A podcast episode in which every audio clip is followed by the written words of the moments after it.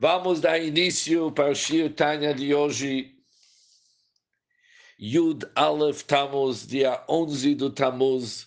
Vamos iniciar o estudo de Guerra Tachuvah, o terceiro parte, terceira parte do Tanya, chamada Carta de Tshuva.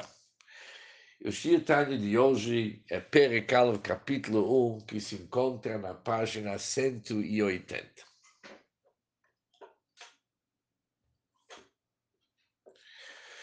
E o Altrebe começa analisando um trecho do Talmud, intercalando suas explicações entre parênteses. Assim que é o início de Guerra Tshuva.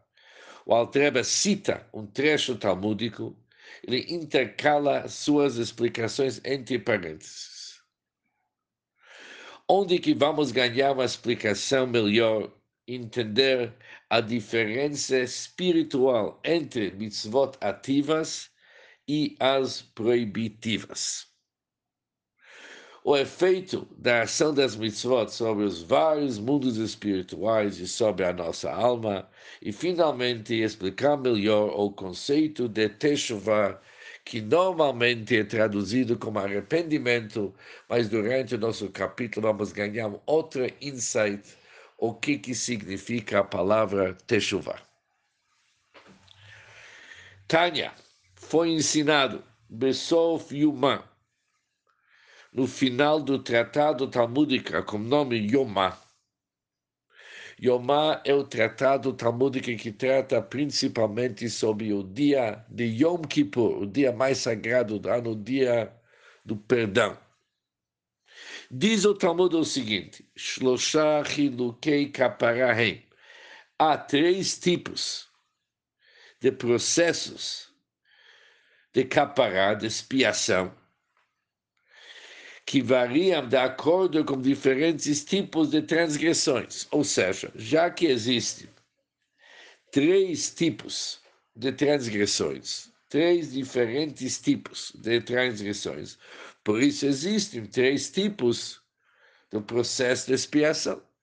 Cada processo de expiação está de acordo com outro tipo de transgressão. O Tshuvaim Kolachat, com cada tipo, com cada tipo do processo de expiação, é necessário ter tshuva, arrependimento. Ou seja, o que está em comum entre esses três tipos? Três tipos de processo de expiação é que cada um necessita chuvar. Sem chuvar nada funciona, precisa arrepender. Mas além de se arrepender, há um tipo diferente de expiação para cada tipo diferente do pecado. Agora vamos ver os três tipos de pecados, os três tipos de expiação. Número um, עבר על מצוות עשה ושב, אינו זז משם עד שמוחלים לו. Se alguém deixou de cumprir o mandamento, deixou de fazer uma mitzvah e se arrependeu, ele é perdoado de imediato. Vamos pegar um exemplo. Uma pessoa não colocou tefilim um certo dia. Depois ele se arrepende. Uau, que besteira que eu fiz, que eu não coloquei tefilim. Colocar tefilim é um mandamento positivo. Uma mitzvah ativa. E ele não cumpriu aquela mitzvah ativa. Ele faz chuva, veshav, ele se arrepende. Mas ele é perdoado de imediato. Ele não sai do lugar até que ele é respondido que a sua chuva, o seu arrependimento foi aceito. Isso foi número um. Número dois, se alguém transgrediu um mandamento proibitivo, e se arrependeu. Por exemplo, a Torá diz que não pode comer algo que não é kasher. Uma comida que é treif, não é kasher. não é próprio para comer. E a pessoa foi e comprou, por exemplo, e, e comeu, por exemplo, sangue. Nesse caso, Veshav, depois a pessoa se arrependeu, seu arrependimento torna pendente o perdão e também a expiação. E Yom Kippur expia finalmente o pecado. Ou seja, nesse caso, não basta o arrependimento para assegurar perdão e expiação completo. O arrependimento somente garante que ele não será punido até a chegada de Yom Kippur, quando então ele finalmente será completamente perdoado. Somente Yom Kippur que vai resolver o assunto. Mas até Yom Kippur, apesar que tole, seu arrependimento torna-se pendente, por isso ele não vai ser castigado, mas não está resolvido o assunto. Quem vai resolver o assunto é Yom Kippur, onde que isso resolve totalmente seu pecado. Isso é tipo número dois. Explica o Altereba a diferença agora do mitzvah tasei, de uma mitzvah, o mandamento positivo, uma mitzvah ativa, por que ela é tão diferente de uma mitzvah proibitiva? Diz o Altereba o seguinte, Pirush, de Afal Gav de Linyan Kiyum, מצוות עשה גדולה שדוחה את לא תעשה. Quando se trata de cumprimento das mitzvot na prática, fazer o mandamento ativo é mais importante do que respeitar o mandamento proibitivo. Por isso, uma mitzvah positiva, ela se sobrepõe ao mandamento proibitivo. Isso significa, se numa determinada situação a pessoa deve fazer uma mitzvah, mas quando ele vai fazer essa mitzvah, ele está transgredindo uma proibição da Torá, um mandamento proibitivo. O que, que ele deve fazer? Respeitar o mandamento positivo ou o mandamento proibitivo. A lei diz que a mitzvah o mandamento ativo tem prioridade e se sobrepõe. Ou melhor, ele anula a proibição. Vamos pegar um exemplo conhecido. Temos o mitzvah ativo de vestir o tzitzit. Nossos tzitzit são franjas especiais de lã que devem ser atadas nos cantos de uma veste de quatro pontos. Agora vamos pegar uma situação que uma pessoa tenha somente uma veste de quatro pontos, que seja de linho. Nós sabemos que não pode, não se deve misturar uma roupa linho e lã, mas ele somente tem uma roupa uma veste de quatro pontas, feito de linho.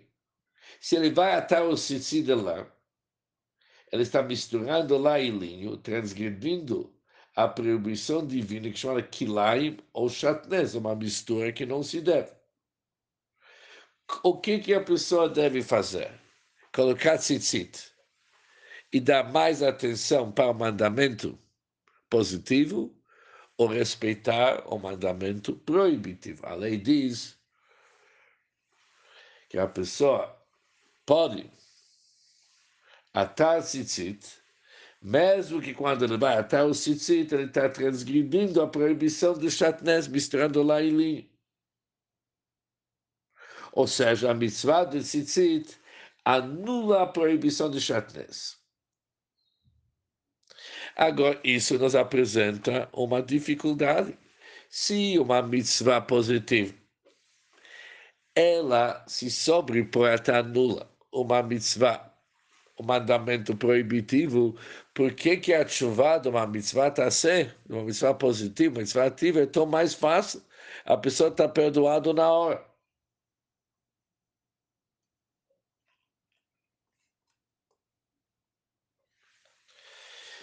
Responde o Alter o seguinte: Vamos entender o que, que acontece quando uma pessoa cumpre uma mitzvah tassé. Haino. Ou seja, o mandamento ativo é realmente superior, porque ele anula o efeito do mandamento proibitivo. Por que, que ele anula?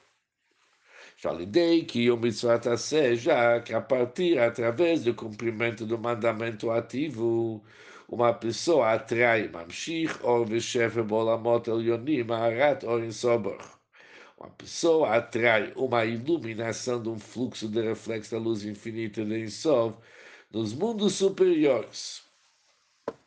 Ou seja, Moshe Katuba Zohar, conforme nós encontramos no Zohar, diz o Zohar, Amach Pikudin, os 248 mandamentos ativos são os 248 órgãos do rei. Os atributos emocionais da Tzilut. Chesed, Burá, etc. São coletivamente chamados do rei.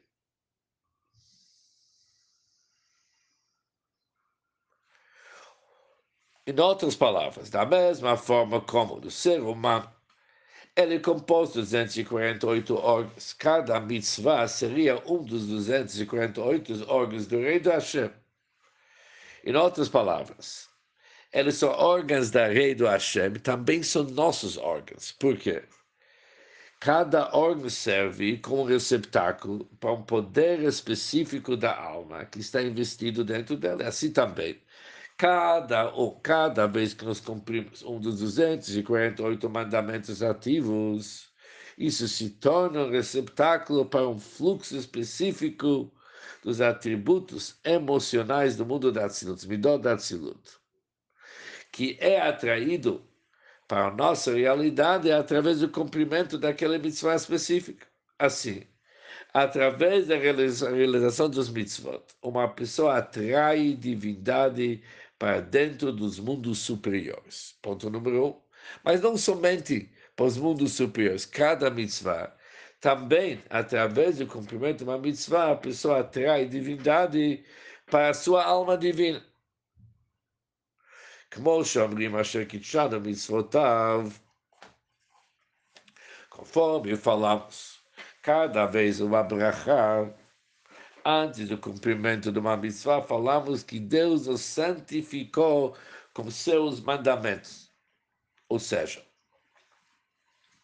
cumprindo uma mitzvah, um mandamento ativo, isso tem o efeito de atrair para baixo a luz e santidade divina sobre a alma. A Shekitshanu nos santificou.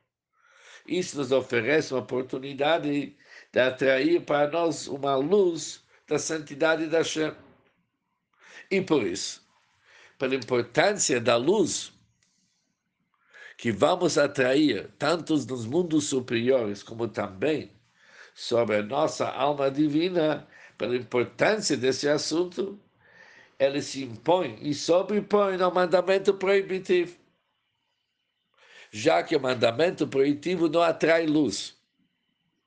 O que, que atrai luz é somente o mandamento positivo. Agora, o fato da pessoa ir contra a vontade da Hashem, não. Hashem diz que num caso assim, quando uma mitzvah ativa está nos colocando diante de uma situação que vamos precisar, se sobrepõe sobre a mitzvah proibitiva, diz a Torá não é problema a própria Torá diz, pode fazer isso aqui.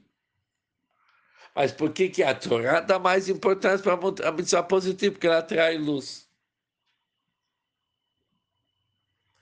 Aval, Inyan Shuvah, porém, com relação ao arrependimento de chuva com o qual a pessoa está querendo retificar a transgressão do mandamento ativo, aqui é bem diferente. Quando se trata sobre a mitzvah positiva, do um lado, através do seu arrependimento, ela vai ser perdoado e ele não vai ser punido pela rebeldia contra a autoridade da Hashem e não cumprimento da palavra do rei. Porque não cumprir é menos chutzpah, menos audácia, menos audácia, acho que a palavra aqui de que fazer algo de propósito contra a vontade da Hashem. Por isso não é tão ruim. Ele era negligente.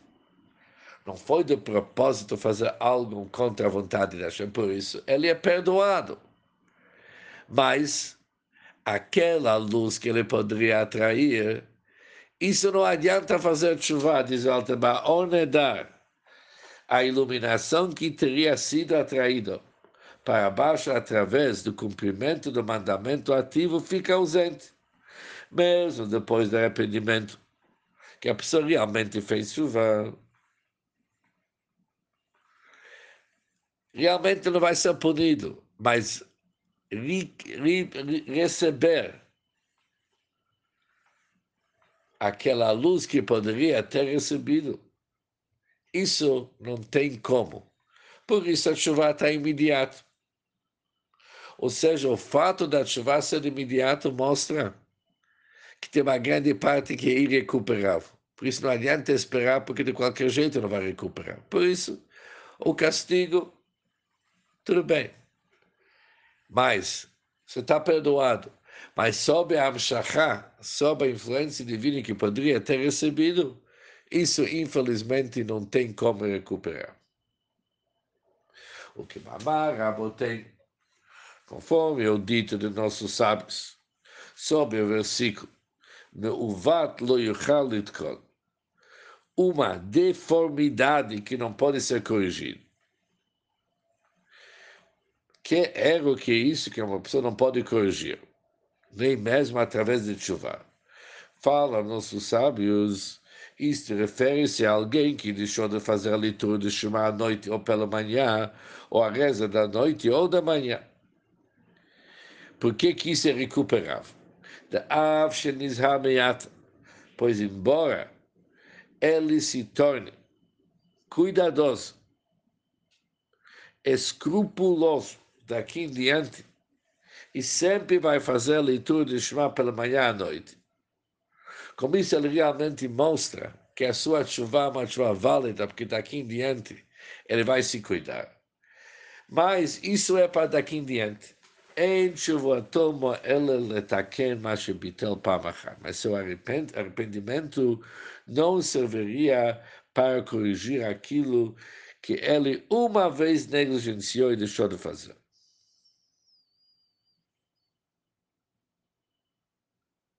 Ou seja, aquela influência divina que a pessoa poderia ter atraído, isso é irrecuperável. Isso é a situação de uma mitzvah tassé.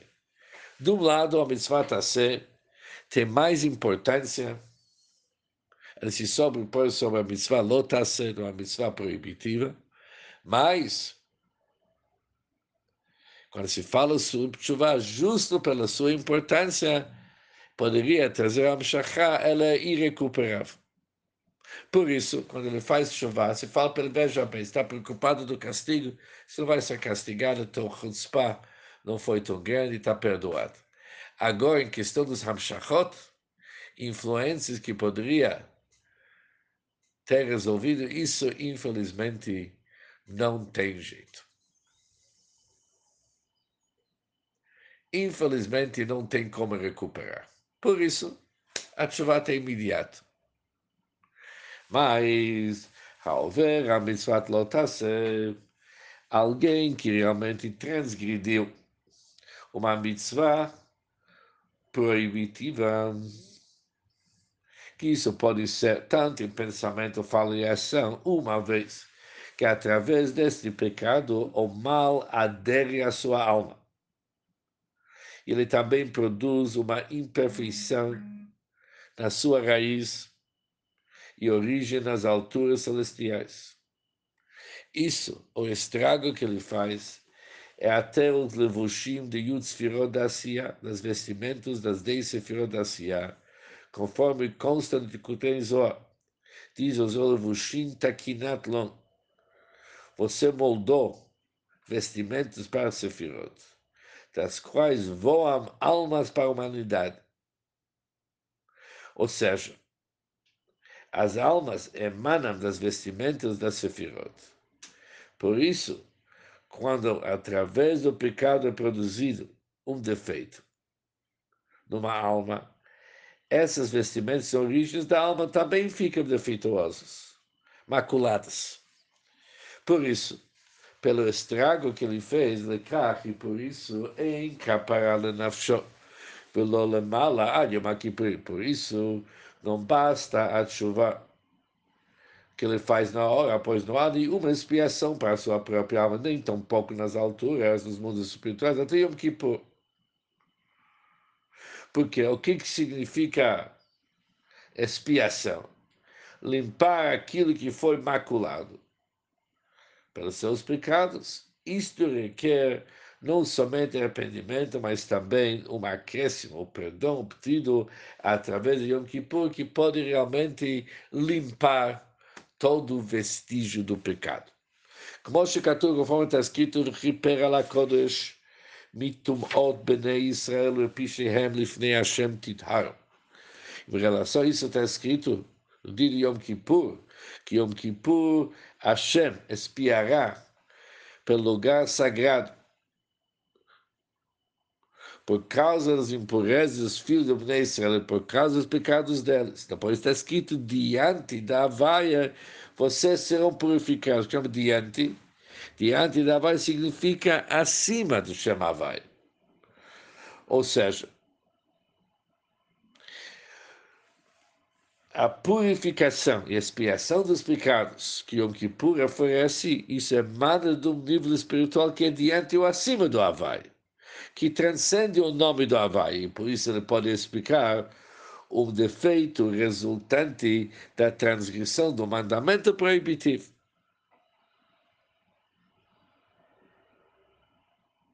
Ou seja,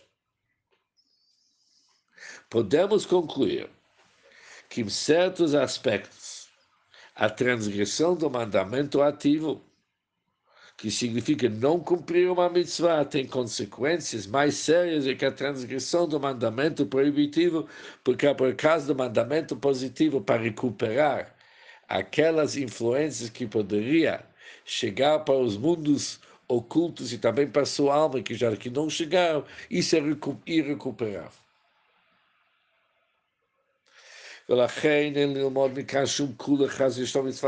Por isso, daqui, deste trecho, desse breita que acabamos de ver, não se pode aprender qualquer leniência em relação ao cumprimento dos mandamentos ativos. Alguém vai falar, o mandamento ativo ele é mais fácil, porque dá para fazer chuva e ser respondido na hora. Diz o Altrebe, com certeza não, porque o fato de uma pessoa ser imediatamente perdoado não é tão bem para a pessoa, mostra que tem uma grande parte que é irrecuperável. Por isso, ele logo se despacha, ele logo fala, olha, esquece meu amigo, porque isso é irrecuperável. O Bifrad Talmud Torah, especialmente, não se deve aprender daqui qualquer leniência em relação ao cumprimento da mensagem do estudo da Torá. E pelo contrário, Adara, pelo contrário, Amru Raboteinu Zichronam Livracham, nossos sábios afirmaram, Deus tem relevado, em certos casos, até mesmo a idolatria, o incenso e o assassinato, por mais que isso são pecados graves. Porém, não desculpou a negligência do estudo da Torá. Apesar que estudo da Torá apenas é uma mitzvah ser, mitzvah positiva, mas isso nos mostra que mesmo a mitzvah ser já que ele tem o poder de trazer Hamshachah, atrair uma influência positiva para nós, se não foi feito, o estrago é irrecuperável. Avar al mitot bedin, chuva yom. Se alguém comete um pecado grave, isso é número 3. Vimos sobre mitzvah ser. Vimos sobre mitzvah lotas. E agora vamos ver se alguém comete um pecado grave, cujo castigo seria caret, a extirpação da alma, ou a pena de morte. Se foram pecados tão severos que o castigo é caret na Torá, extirpação da alma, ou a pena de morte. O arrependimento e Yom Kippur tornam o caso pendente. Mesmo Yom Kippur ainda continua pendente. De modo que o indivíduo não é punido, mas Yisurim e Marquim. Os sofrimentos vão purgar o pecado. Aqui vai precisar de sofrimento. Qual que o Pirush Memarkim, purgar, Gomrim acaparar. Esses sofrimentos vão concluir o processo da expiação. O verbo Memarkim, diz o Alter usado aqui para purgar, indica o estágio final. A limpeza e lavagem com a finalidade de polir a alma, dar um acabamento final perfeito. Diz o Altreba por quê? Que capará e lachon que a palavra capará é a, remoção, a limpeza, a remoção da impureza do pecado, Shenema, conforme está escrito, pacade-te, eu Deus, lembrarei com bastão, com castigo, suas transgressões e com aflições, suas iniquidades. Até aqui é o texto da Braita. Ou seja, isso é número 3. Temos três categorias. Número um, mitzvah tassem, mitzvah positivo, mitzvah ativa. A chuva é de imediato. Mitzvah lotassem, mitzvot proibitivos, é pendente até Yom Kippur, e Yom Kippur resolve. E até Yom Kippur a pessoa está pendente.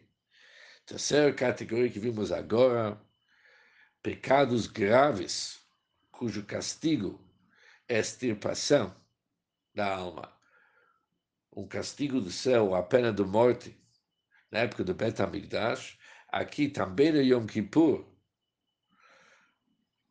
o caso continua pendente até que ele vai receber sofrimentos, sofrimentos da Hashem, para realmente limpar a pessoa de todas as suas iniquidades. São os três tipos.